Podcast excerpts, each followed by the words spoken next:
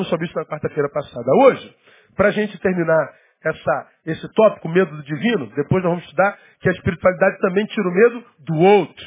Vamos falar é, do medo que nós temos do outro. E depois vamos falar que a espiritualidade tira o medo dos tempos, seja do passado, seja do presente, seja do futuro. Ou seja, a espiritualidade gerada pelo Espírito Santo nos livra de tudo, irmão. Nós somos verdadeiramente livres. Livre do medo do diabo, de qualquer espírito, inclusive de Deus, porque nós o amamos. Nos livra do medo do outro em qualquer instância. Vamos falar sobre algumas instâncias de ameaça do outro. E nos livra, nos livra do, do medo dos tempos. Ou seja, cara, se eu estou no Espírito Santo, o que é que pode me amedrontar? O que, é que pode me parar? Absolutamente nada. A vitória é nossa pelo sangue de Jesus. É, é muito fácil de entender o Evangelho. Muito fácil. Mas tem que usar o cérebro, né? O cérebro é, de alguns estão sepultados há tantos anos que já não. Só no tranco. Quem sabe uma paulada resolve. Então, hoje eu fiquei de analisar alguns frutos práticos do medo. Quero mostrar aos irmãos. Quando o medo toma uma pessoa, esse medo produz nessa pessoa alguns frutos que a gente vê manifesto na prática, no dia a dia, no, no, no ir e vir, no cotidiano, na segunda, na terça, na quarta, quinta, sexta, sábado, domingo. É um medo que toma a gente, a gente nem sabe que é medo. Mas os frutos deles estão lá. E a Bíblia diz, pelos frutos os conhecereis. Primeiro fruto do, prático do medo em nós, que eu compartilho com os irmãos. Primeiro, o medo desconfigura os projetos originais. Ele produz a desconfiguração de projetos originais. Ou seja, o que que Deus tinha para nós no início? Bom, ele tinha um plano. A, a Bíblia diz que quando a gente nasce, a gente já nasce com os nossos dias escritos. Ou seja, nós não somos frutos do acaso, nós não somos criados e entregues à própria sorte, mas diz que Deus tem um plano para cada uma das suas criaturas. Você crê assim, amém ou não? Quantos aqui são criaturas de Deus? Eu, tenho, eu sou criatura de Deus. Então, uma criatura que foi feita porque aceitou a Jesus, filho de Deus. Perceba, se Deus já tinha plano para nós quando nós éramos criaturas ainda, imagina agora filhos de Deus. Você acredita que Deus criou você e disse assim, se vira, moleque. Se eu não faço isso com a minha filha, se você não faz isso com a tua filha. Quantas vezes eu me encontro com gente que diz assim, não, pastor, eu nasci para sofrer mesmo. Eu falei, então tu é filho de quem? Eu sou filho de Deus. Qual Deus? Como é que você ousa chamar a Deus de diabo? Não, mas eu não chamei Deus de diabo. Claro, se você está dizendo eu nasci para sofrer, então teu Deus é um capeta, pô. Não é, irmão? Então. Saiu tão espontâneo, né? Então como é que Deus pode. Eu, eu nasci para sofrer mesmo. Eu nasci para ser tapete. Não, irmão. A Bíblia diz em Isaías, Deus falando para os seus filhos, ó, criei filhos e os engrandeci. Deus criou você para ser grande. Deus criou você para ser feliz. Deus criou você para que você vivesse uma vida que valesse a pena ser vivida. Deus não criou você para ser capaz, irmão.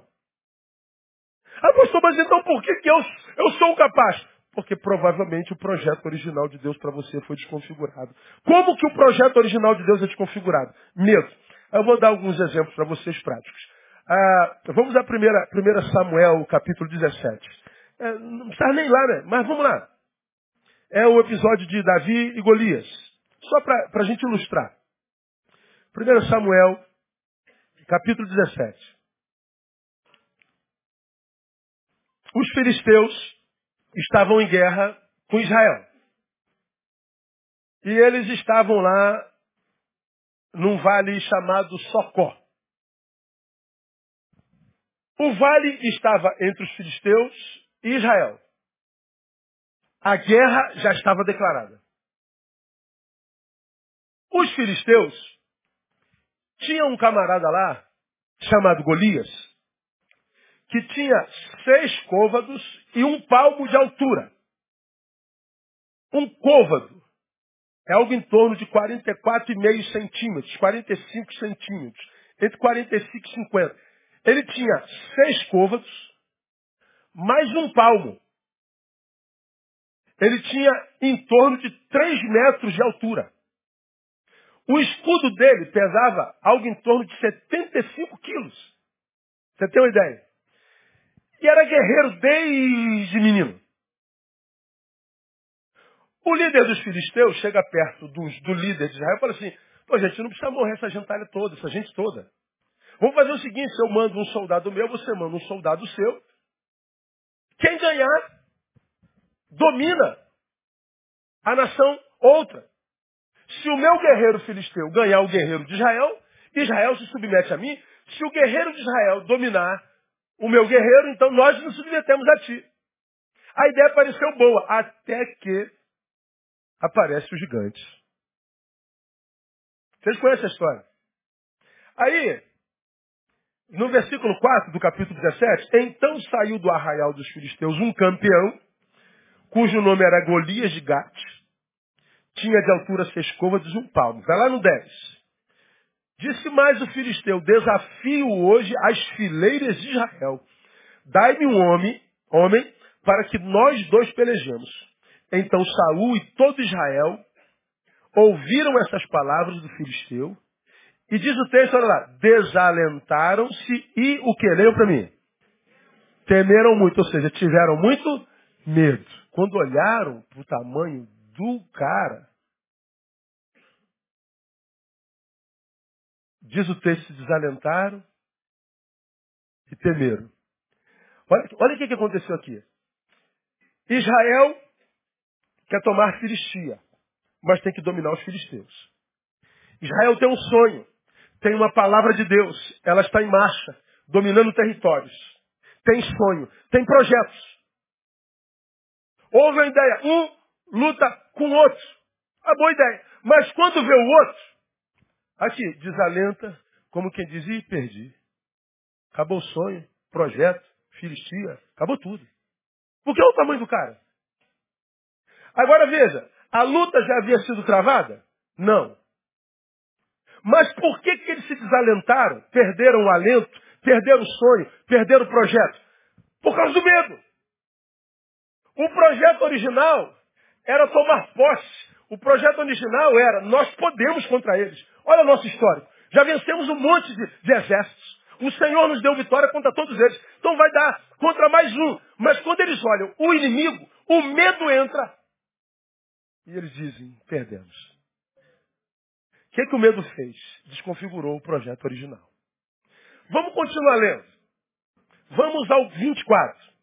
Todos os homens de Israel, vendo aquele homem, fugiam de diante dele, tomados de pavor. Olha o que, que o medo faz. Os homens de Israel são os soldados, são os guerreiros. São os homens treinados para a batalha, que já pelejaram muitas guerras, têm histórico de vitória e mais, têm aliança com Deus e a promessa da vitória. Mas quando eles estão diante de um inimigo que aos seus olhos parece maior e imbatível, o medo entra e diz, eles fugiram, desconfiguraram o projeto original. Aí você fala assim, por que, que aconteceu contigo, cara? Não era pra você estar lá do outro lado? Já não era pra você estar tomando posse da, da, da promessa? Já não era pra você estar de posse daquela propriedade? Já não era para ter acontecido isso? Teu sonho já não era para ser... Eu, não, não, não aconteceu. Por que, que houve? Ah, sim, o, o meu problema foi o Golias. Aí eu pergunto, o problema foi Golias, irmãos? Qual foi o problema? O medo. Pô, você só viu o tamanho do guerreiro, pastor? Eu vi. Mas você encarou o guerreiro? Não, por quê? Medo. Você lembra né, que nós já aprendemos aqui? Medo é o que é medo mesmo? Medo é fé na derrota. Se eu for encarar o cara, eu perco. Fé na derrota. Com medo da derrota, eu nem encaro. E aí você já aprendeu que quem tenta pode fracassar. Mas o maior fracasso é não tentar nunca. O que, que o medo faz com o sujeito? O impede de tentar. Com medo da derrota. Ou seja, o plano original, o sonho que o trouxe até aqui, precisa ser interceptado porque o, o, o Golias está na minha frente. O exército filisteu está na minha frente. O diabo está na minha frente. O marido, a mulher, o pastor, o, o padre, o chefe, a vida está contra mim. Não, o teu problema é o medo. O que que o medo faz com a gente? Desconfigura os projetos originais. Se não está feliz, se não curte a vida que tem, Se não é o que sonhou, então possivelmente você não esteja vivendo o projeto de Deus para essa altura da sua vida. E por que, que não está vivendo? Porque o diabo é poderoso. Qual o diabo que é poderoso? Como é que nós começamos isso? Qual o diabo? A vida, que vida, irmão? O problema sou eu. O problema é sempre eu. Voltamos à gotinha de sabedoria. E eu, somente eu, fiquei.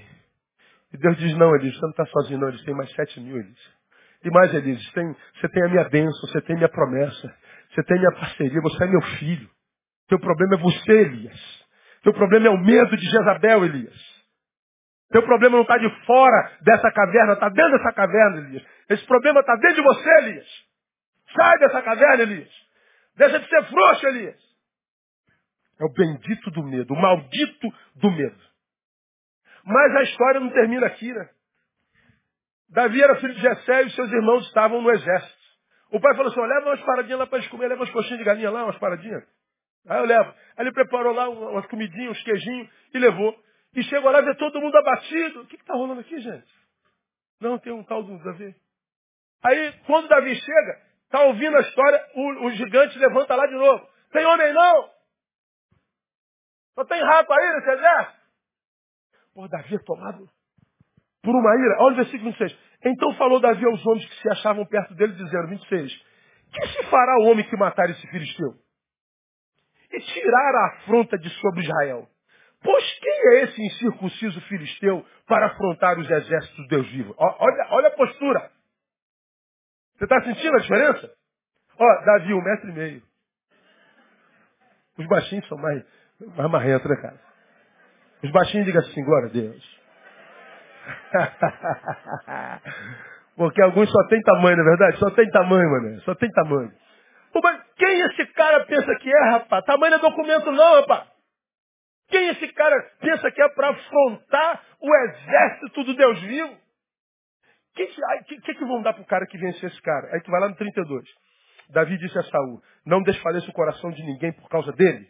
Teu servirá, eu irei. A peleja contra esse filisteu. E Davi diz que vai.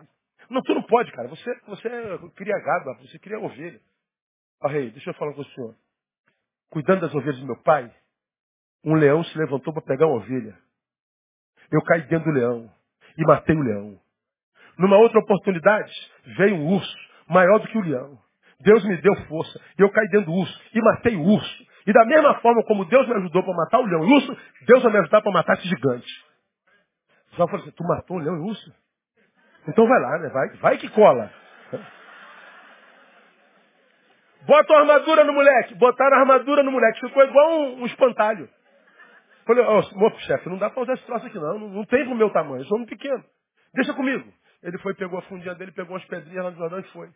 Quando ele chega diante do Golias, veja o versículo 42. Quando o filisteu olhou e viu Davi, desprezou-o, porquanto era mancebo, ruivo de gentil aspecto. Disse o filisteu sou eu algum cão? Para tu vires a mim com pau? E o filisteu, pelos seus deuses, amaldiçoou Davi. Olha que ele, ele, ele lança uma ameaça emocional. Ele lança uma. Não, cara, não precisa lutar com, com, com vira-lata, você vem com pau para lutar comigo, sou cachorro para casa, meu. Você está pensando o quê, rapaz? E o, e, o, o Golias, e o Golias, então, mexe com as suas emoções, o amaldiçoa, mas Davi, 45. Porém, ele respondeu, tu vens a mim com espada, com lança e com escudo. Mas eu venho a ti em nome do Senhor dos Exércitos, o Deus dos Exércitos de Israel, a quem tens afrontado. Ele diz, mas hoje mesmo o Senhor se entregará na minha mão. Ferir-te-ei, tirar-te-ei a cabeça, os cadáveres do arraial dos filisteus darei hoje mesmo às aves do céu e às feras da terra, para que toda a terra saiba que há Deus em Israel. E para que toda a assembleia saiba que o Senhor salva, não com espada nem com lança, pois do Senhor é a batalha e ele vos entregará nas nossas mãos. Meu irmão, o moleque parte para dentro do, do, grandão, com a fundinha dele, bateu na testa, Está lá o corpo estendido no chão. Mas Davi entende que um, um gigante caído não é um gigante vencido. Ele sobe em cima do gigante arranca a cabeça dele. Porque Davi entende que gigante morto é gigante vencido. Não basta derrubar gigante, tem que matar o gigante. Agora, por que, que a história não foi interrompida? Porque teve um moleque pequenininho que disse assim, ó, eu morro, mas morro lutando. O medo não vai me parar. Se alguma coisa me parar, vai ter que me parar de fora para dentro. Porque de dentro para fora, ah, ninguém me para não. Medo. É por isso que Davi é o homem segundo o coração de Deus. O homem, vocês já me ouviram pregar aqui, o homem segundo o coração de Deus não é um homem perfeito. É um homem perfeito que não se entrega à imperfeição sem luta. O cara era guerreiro, irmão. Você quer saber, irmão? Deus tem prazer em sujeito homem. Deus tem prazer num sujeito que diz assim, quer saber, eu não creio no Senhor, eu não quero saber do Senhor, eu quero mais que o Senhor morra. Esse é o frio. E ele diz, eu respeito. Deus respeita aquele cara que diz assim, Senhor, tu disseste, eu vou no teu nome. Eu acho que não dá não. Mas se tu falou, eu vou. Eu quero dentro. Deus respeita esse sujeito quente. Mas o morno, que diz, comigo é assim, tô pronto. Mas quando o cachorro late, ele vaza de medo. Esse é o morno. O morno, o que, que ele vai fazer no final? Ele vomita. O morno é o frouxo. O que é que o medo faz comigo? Me impede de ver em mim cumprido o plano original de Deus para mim. Quando Deus criou você, Ele sonhou que você fosse alguém que tivesse prazer de ser. Quando Deus criou você, não criou você para ser capaz de ninguém. Deus criou você para ser um homem íntegro, uma mulher de Deus. Não estou falando que Deus criou você para ser presidente, para ser tal. Não, criou você para ser quem você é e ser quem você é com orgulho. Tenho o maior prazer de ser. Não sou quase nada. Sou um homem simples, humilde. Deus me dá o pão de cada dia. E eu tenho prazer de ser quem eu sou na presença de Deus. Isso é paz de Deus que excede todo entendimento. Então quando a gente chega a um estágio da vida, como a gente vê hoje, cara que não plantou e quer que Deus faça o milagre da colheita. Meu irmão, se não plantou, esquece o fruto, cara. Não plantou, esquece o fruto. Repito pela milésima vez a história do sujeito que entra no meu gabinete com 42 anos. Ah, mas Deus abandonou, os irmãos da igreja não dão oportunidade, os empresários da igreja não têm amor, porque eu não consigo emprego, os empregos que eu vou eu não paro, e o cara tem 42 anos, não para um mês em emprego nenhum. Aí chega aos 42 anos, 42 anos, brother, é, é encarar a maturidade. Aos 40, antes disso, a vida nos põe diante do espelho. Aí, Neil, 40, irmão. Tu está na metade da tua vida. Que é 80, o que passa disso é canseiro e enfado. 40, tu está na metade da vida. Olha para trás e vê o que, você fez com a sua vida. O cara não estudou nada, não tem nada, não construiu nada, não é nada.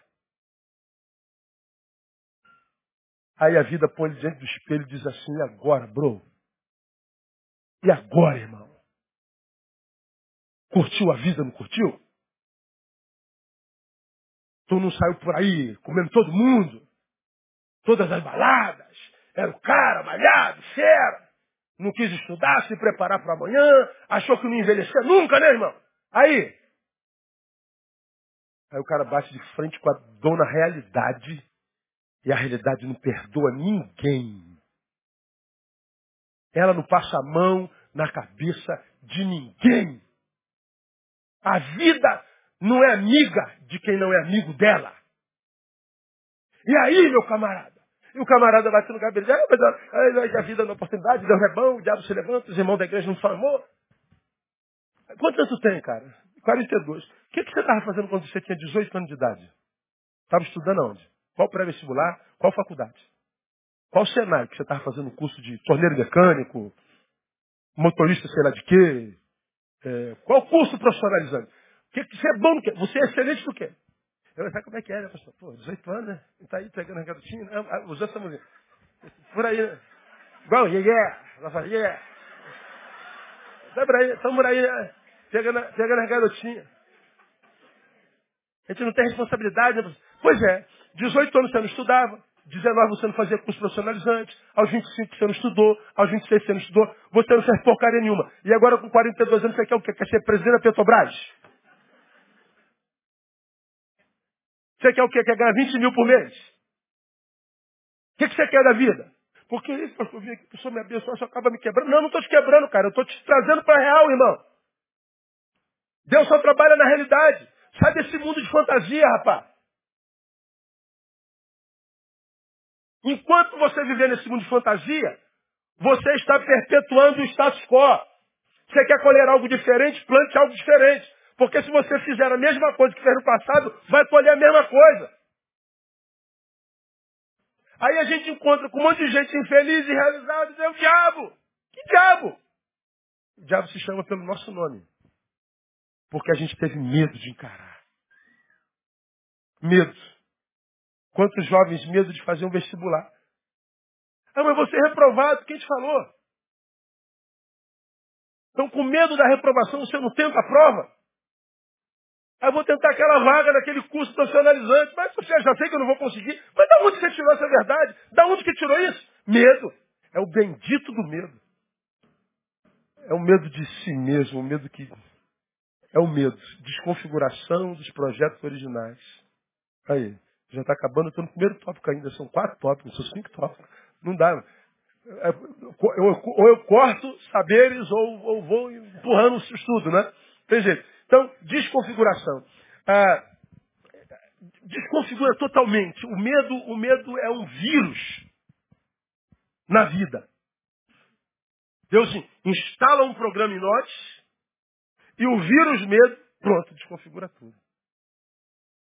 E o pior, muitas vezes a gente está longe do projeto original de Deus e longe do projeto original de Deus a gente sente prazer. Aí nós caímos naquilo que você já me viu falando. Nós estamos entre o bom e o correto. O bom nem sempre é correto. O correto quase nunca é bom. Se o sujeito não amadureceu, portanto, cresceu a ponto de ter uma perspectiva de futuro. Porque só tem perspectiva de futuro quem cresceu um pouquinho. Porque quem é pequeno não consegue ver além do seu focinho. Ele acha que vai ser adolescente a vida inteira. Ele acha que vai ter 18 anos a vida inteira. Ele acha que vai ter 25 anos a vida inteira. Que a vida vai sorrir para ele a vida inteira. E aí então ele vive no bom. Sou o cara, treinar para quê, né? É, vai, vai. E você está estudando, ele te chama de otário. Ô mané, ô, mané, vai estudar de novo, velho? Ó, cheio de mulherzinha aqui, mano. Cheio de gatinho. Aí, quanta cerveja? Aí o cara vai, e tu, otário. Com teu livrinho, eu não vou não, brother. Vai lá, Deus abençoe vocês aí. Que Deus é o cacete, rapaz? Deus não existe. Tu aqui é o, é o caretão. É, meu Deus, essa história é a mesma história, né? em qualquer canto, em qualquer lugar. É a mesma coisa. Aí eu retorno lembrar vocês Steve Jobs. Trata muito bem os nerds da sua turma. Porque você tem uma chance enorme de ser empregado dele no futuro. Aí eu vejo a, a, a, juventude curtindo a vida. Aí, vamos ver quando você tiver da minha idade, né, brother?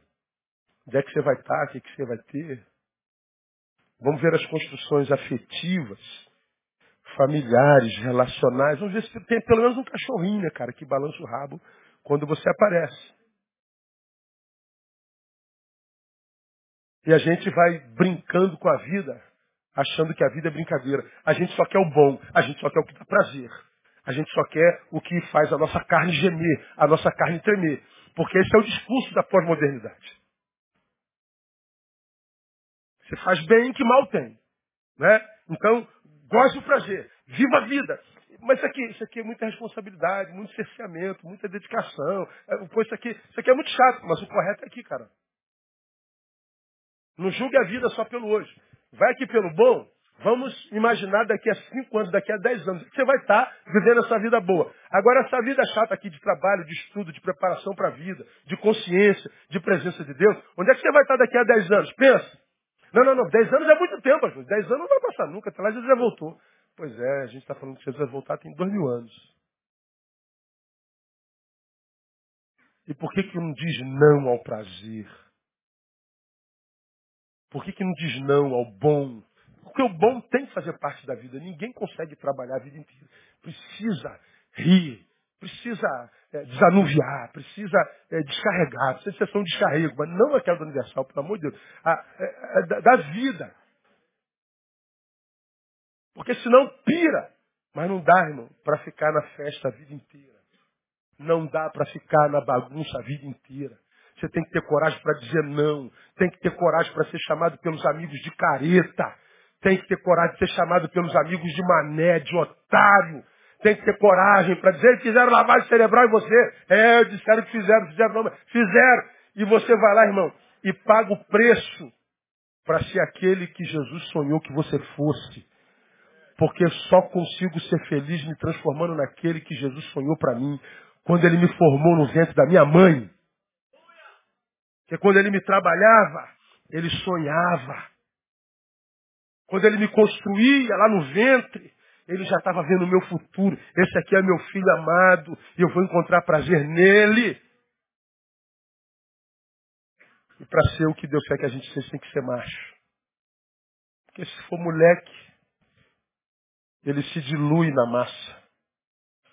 Ele se dilui enquanto persona no meio da rapaziada. Ele é uma imagem diluída no meio da massa inconsciente. A massa logo logo se dilui e ele volta para sua individualidade. Agora, amputado nos afetos, amputado nos sonhos, amputados nas suas interioridades, e agora não sabe nem o que, que é. O que, que sobrou dele? Eu não sei nem o que, que é isso aqui. Aí até para sonhar fica difícil. E onde é que começa tudo isso? Medo. É o medo.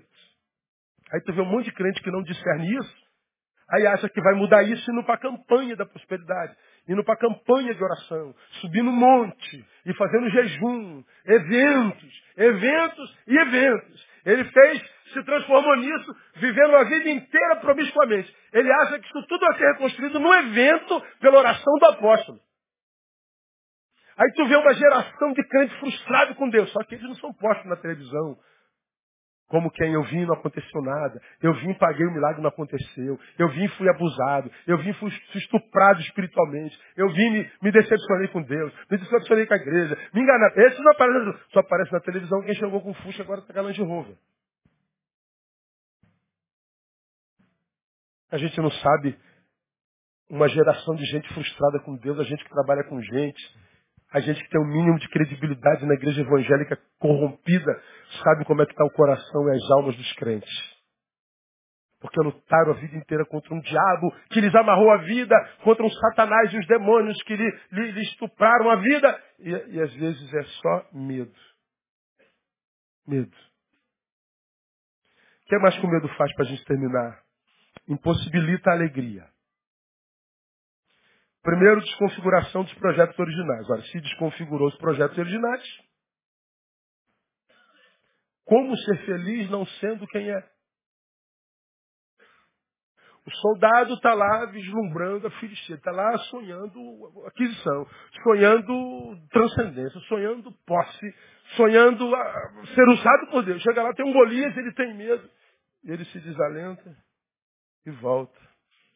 Como que eu posso ser feliz se o projeto original eu tinha um alvo. E o alvo aponta a missão. Quem tem missão não se paralisa nunca. Quem tem um sonho não consegue ser paralisado. Ninguém para quem não permitiu que o sonho não morresse. Se alguém parou, parou porque os sonhos morreram. Então, quando a gente sai daqui em direção ao sonho, bom, eu nem sei se o sonho vai se cumprir. Mas o sonho me tirou daqui. O sonho me fez movimentar-me. Eu não tenho garantia nenhuma que eu vou conseguir. Eu estou indo pela fé e pela esperança. Acordando de manhã todo dia, esperando que o amanhã será melhor do que o hoje. Mas sonho com o amanhã me faz movimentar-me no hoje. Agora, tira o sonho do sujeito. Eu vou me movimentar hoje para onde? Para onde? Se você não tem uma missão, se você não tem um sonho, se você não tem um alvo, acordou, vai fazer o quê? Para qual lado? Qual direção que vai andar? Para qualquer direção que ande, estará perdido. Portanto, a gente não anda, a gente se entrega. Por isso que tem tanta gente paralisada. Andar para onde? Ô cara, se levanta daí, cara, faz alguma coisa. O quê? Qual o sonho? Qual o projeto? Ora, se eu não tenho, a, a alegria me foi impossibilitada. Impossibilitada. Eu nunca vi um ser humano tomado por medo que fosse dividido com alegria. Medo e alegria não habitam o mesmo espaço. Se está com medo, é impossível ter alegria. Se está alegre, é impossível estar com medo. Você pode ter temor em função do bom senso. Eu sei o desafio que me espera amanhã. Sei que o negócio é sério. Isso é bom senso, que gera temor e valorização com relação ao desafio a ser encarado. Mas ele não vai ser paralisado, porque ele sabe que passar por aquilo é necessário para chegar ao lugar do sonho. Ele, não para, ele vai lá e cumpre a missão. Ele sofre, aspas, sofrimento, pelo, pelo peso da responsabilidade. Isso é temor pelo peso da responsabilidade. Não é medo. Ao passo que ele está tenso pela responsabilidade, ele está alegre pela oportunidade. E em nome da alegria ele vai. Agora, alegria e medo não coabitam. Se o medo dominou, acabou. A alegria foi embora. E qual é o problema da alegria ir embora? Porque a Bíblia diz que a alegria do Senhor é o quê? A nossa força. E você acha que o diabo não sabe disso? Se o diabo quer destruir um filho do Senhor, se o diabo quer desconfigurar a obra do Espírito no peito de alguém, aonde é que você acha que primeiro ele vai mexer? Na tua alegria, ele vai tirar a tua alegria. Ele vai tentar roubar de você o direito, a capacidade de sorrir, de sonhar, de projetar, de cair dentro. Ele rouba a alegria. Então, aqui eu ouso mesmo a, a possibilidade de juízo, dizer que essa realidade da, da, depressão que nós vivemos hoje, preguei sobre isso alguns domingos atrás, tu vai na OMS, e agora mesmo no, no, nos indicadores sociais do Brasil, mas vamos a nível mundial. A nível mundial, a OMS diz que em 2010 foram 121 milhões de pessoas com depressão no planeta. E 2013, 350 milhões. Triplo.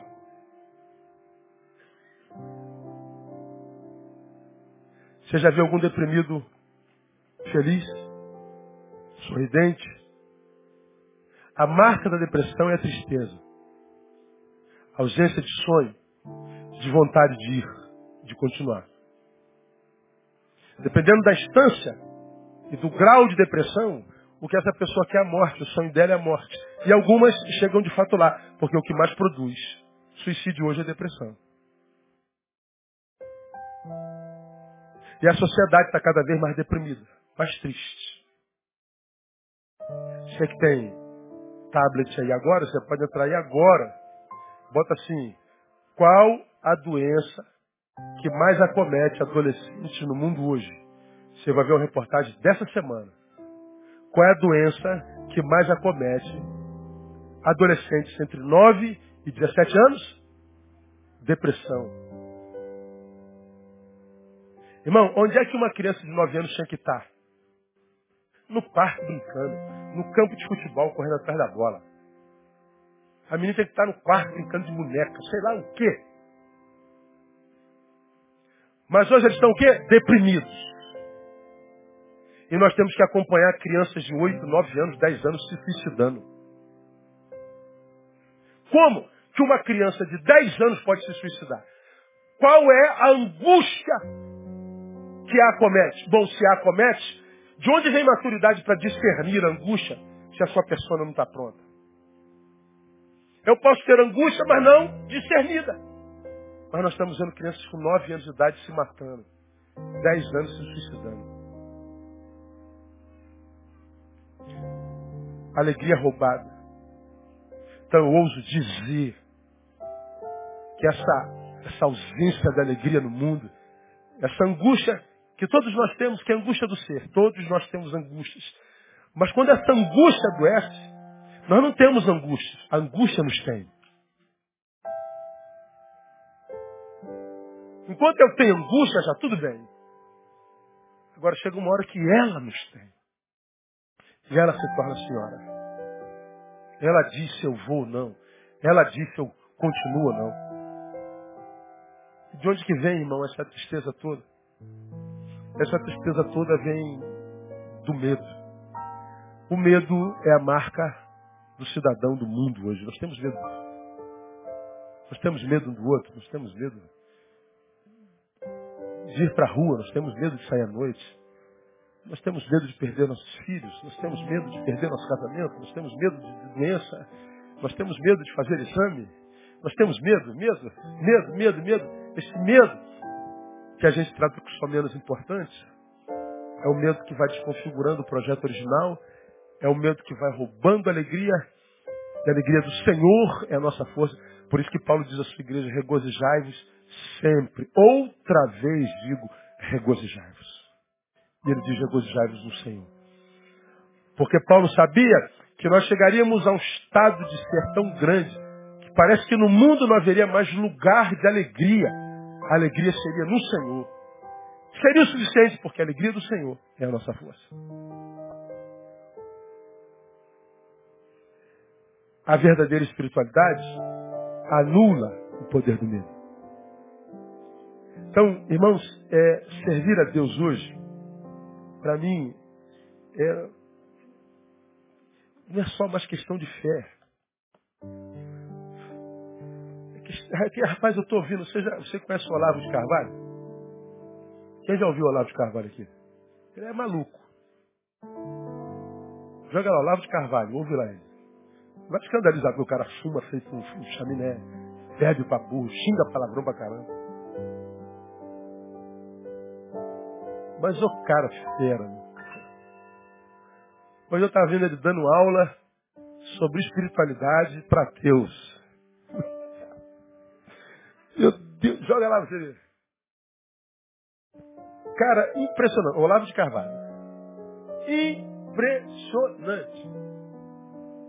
Ele, rapaz, ateísmo é idiotice.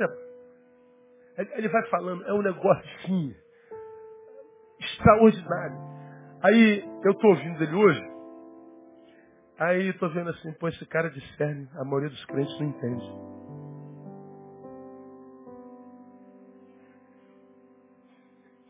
Eu fico perguntando, será que o teu espírito tem passeado nas tuas igrejas mesmo? Ou será que a tua palavra é verdadeira quando diz que o Espírito sopra onde quer?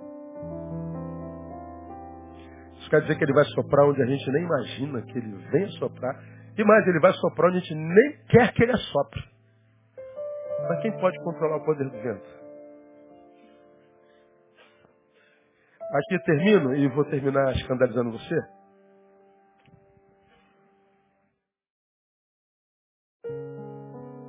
Ninguém pode viver sozinho. Não é bom que o homem esteja. Vou refazer. Ninguém deveria viver sozinho. Poder pode. Só que nunca será bom. Não é bom que o homem esteja só. Esse agnóstico não é de um psicanalista qualquer, isso é de Deus. Pode? Pode. Mas nunca será bom. O eu só encontra sentido no tu. Você já me ouviu falar isso? Então, eu preciso de gente, você precisa de gente. Eu preciso de referenciais, eu preciso de alimento. Eu preciso achar Deus na história. Eu não posso ter um relacionamento com Deus só transcendente. Eu sei que Ele é. Mas eu tenho necessidade da relação com Deus imanente. Ou seja, de um Deus que se manifesta no outro. De um Deus no qual eu posso tocar quando eu toco uh, uh, uh, no Everson, quando eu toco no, no Leandro, num Deus que eu posso tocar. Quando eu toco, quando eu abraço o, o, o Joel, eu sinto que estou sendo abraçado por Deus e, e que Deus está me abraçando. Eu preciso desse Deus. Desse Deus que é imanente, que, que, que encarna, que é histórico. Não só o transcendente, os desarrepios, os montes, o abstrato, intocável, o não mensurável. Sim, nós precisamos de transcendência.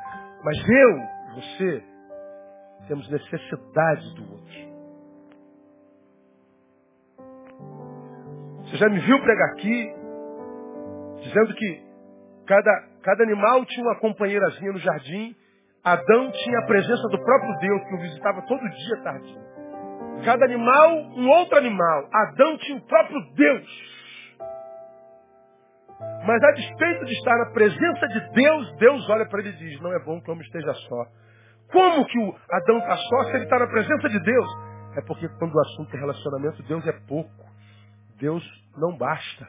Deus não é suficiente. Ele diz, o homem precisa do igual.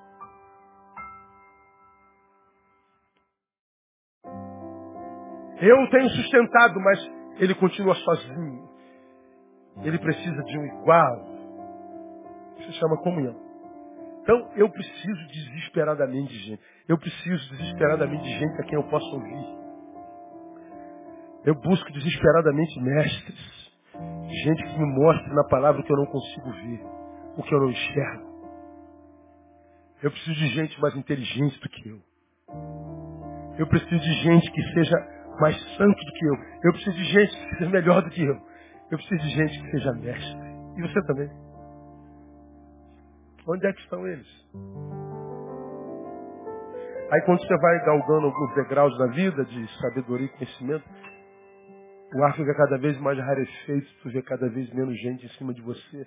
A solidão vai te acompanhando onde você vai.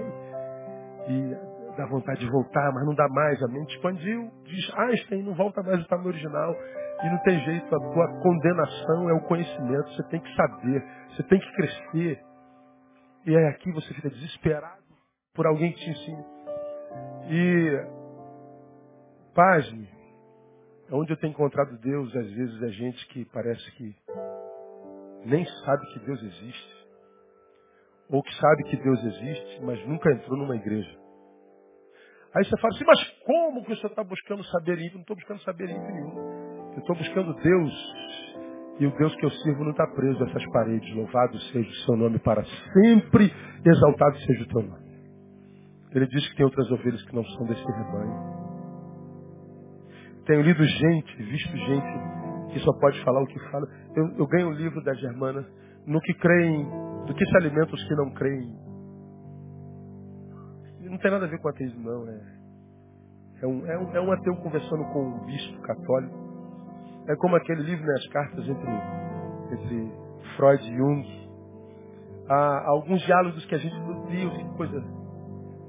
Você vê que Deus não está preso à religião que Deus não está preso aos crentes, Deus não está preso aos pastores, que Deus é maior do que tudo isso, que toda a terra está cheia da sua glória, que um dia faz declaração, outro dia, que, que, que a glória de Deus encheu tudo.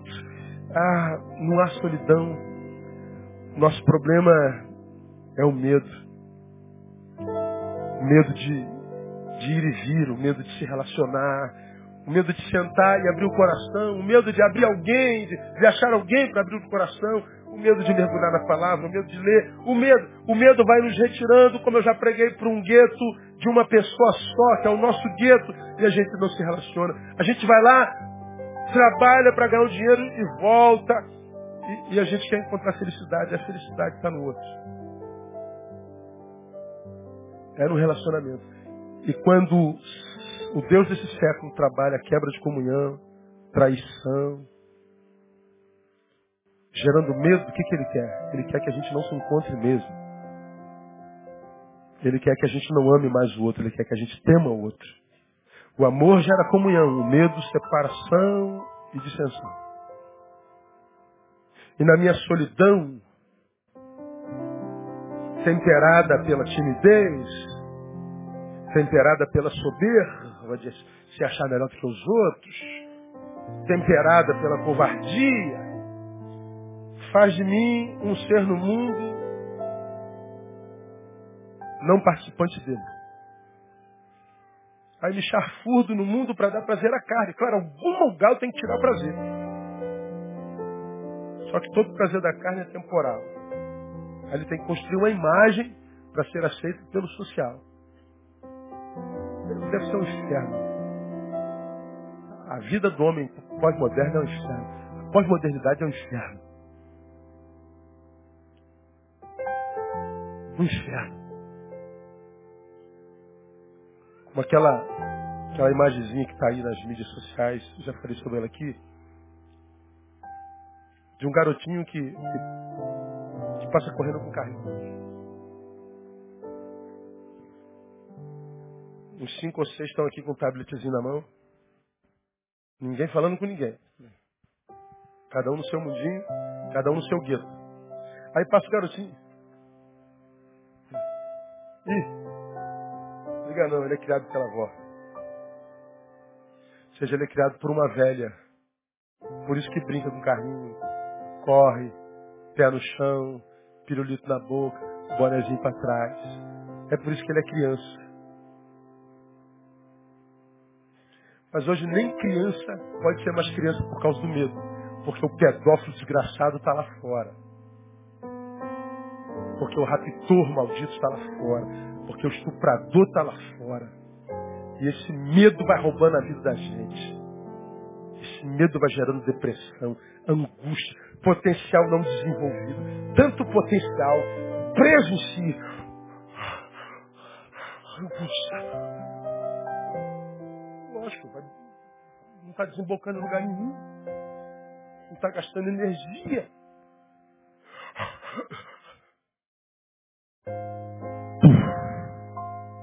É o nosso destino. A não ser que a gente se encontre com Jesus e viva de fato a espiritualidade gerada pelo seu espírito, porque a espiritualidade anula o poder do medo. Que Ele nos abençoe. Vamos embora.